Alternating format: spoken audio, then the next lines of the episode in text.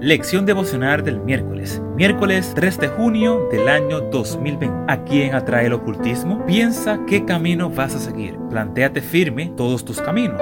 Apártate del mar, no te desvíes ni a la derecha ni a la izquierda. Proverbios 4, 26, 27. El espiritismo tiene diferentes ropajes. Todos son sumamente atractivos a hombres, mujeres, niños, jóvenes, adultos, a literarios, a eruditos, ricos, pobres, a creyentes e incrédulos. Su capacidad de ministrarse es asombrosa. Pero, ¿qué tipo de personas atrae el ocultismo? He aquí algunas pautas. El ocultismo atrae a estas que están espiritualmente vacías, a quienes no tienen temen a Dios, como es la realidad en sus vidas. Cuanto más vacía esté tu vida, es más probable de que el espiritismo llegue a ti. Si para ti las cuestiones espirituales hoy no tienen ninguna importancia, debes tener mucho cuidado, pues esto se convierte en un blanco fácil a este tipo de tendencia. La gente es más abierta al ocultismo cuando no tiene confianza en la palabra de Dios o cuando se siente satisfecha con su obediencia parcial. La insatisfacción en la vida espiritual abre las puertas a todo tipo de prácticas extrañas. Estas incluyen el espiritismo. Mucha gente no estudia las escrituras y obedece medidas divinas. Por tal razones no encuentran sentido a su fe. Esas personas son propensa a caer en las garras del espiritismo. Yo he escuchado a varios jóvenes que dicen que la iglesia no ofrece lo suficiente espiritualidad. Estos necesitan algo más. Sin pensarlo, se están colocando en un terreno muy peligroso. Satanás también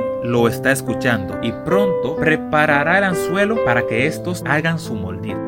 Mirar, solo un horizonte sombrío y amenazante para todo. Primera de Samuel 28:5. Preso por la desesperación, el rey Saúl se llenó de zozobra tras la inminente derrota de los filisteos. Así que buscó desesperadamente un consejo espiritual y como según él Dios no hablaba, fue a buscar a Pitinosa. La consulta con la bruja no le ayudó de mucho, al contrario, lo llenó de una amargura terrible. Sus ánimos se desplomaron. Este contagió a todo su ejército, el cual sufrió la derrota más grande contra sus enemigos. La gente que vive de quejas en los labios y practica el pesimismo asfixiante es más proclive a buscar en momentos de desesperación opciones espiritistas como una salida a todos sus problemas. De alguna manera, Satanás te induce a ver el lado negativo de tu vida. Luego te presenta la gran solución para solucionar todos tus problemas. Piensa muy bien qué camino vas a seguir. Recuerda, apártate del mal. Remueve todo eso que te hace daño. Proclama